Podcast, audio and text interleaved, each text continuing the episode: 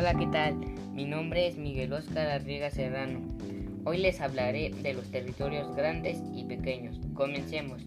Existencias y límites territoriales. La extensión y los límites territoriales de los continentes en la Tierra. La Tierra está dividida en seis continentes. Los criterios para establecer los límites de los continentes pueden ser físicos, culturales y políticos. Los límites responden a acuerdos de los gobiernos para establecer a dónde llega un continente y comienza otro. Los continentes son América, Asia, Europa, Oceanía, África y Antártida.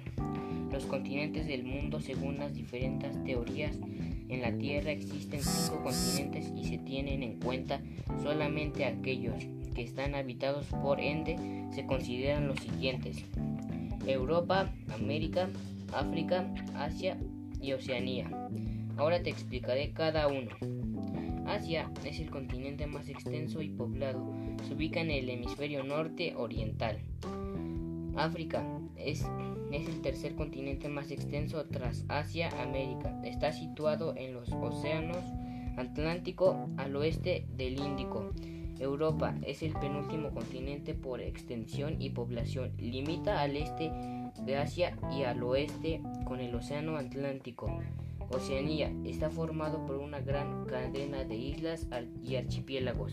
América es el segundo continente con más población, limitado al norte con, la, con el Océano Glaciar y Ártico, al oeste con el Océano Pacífico.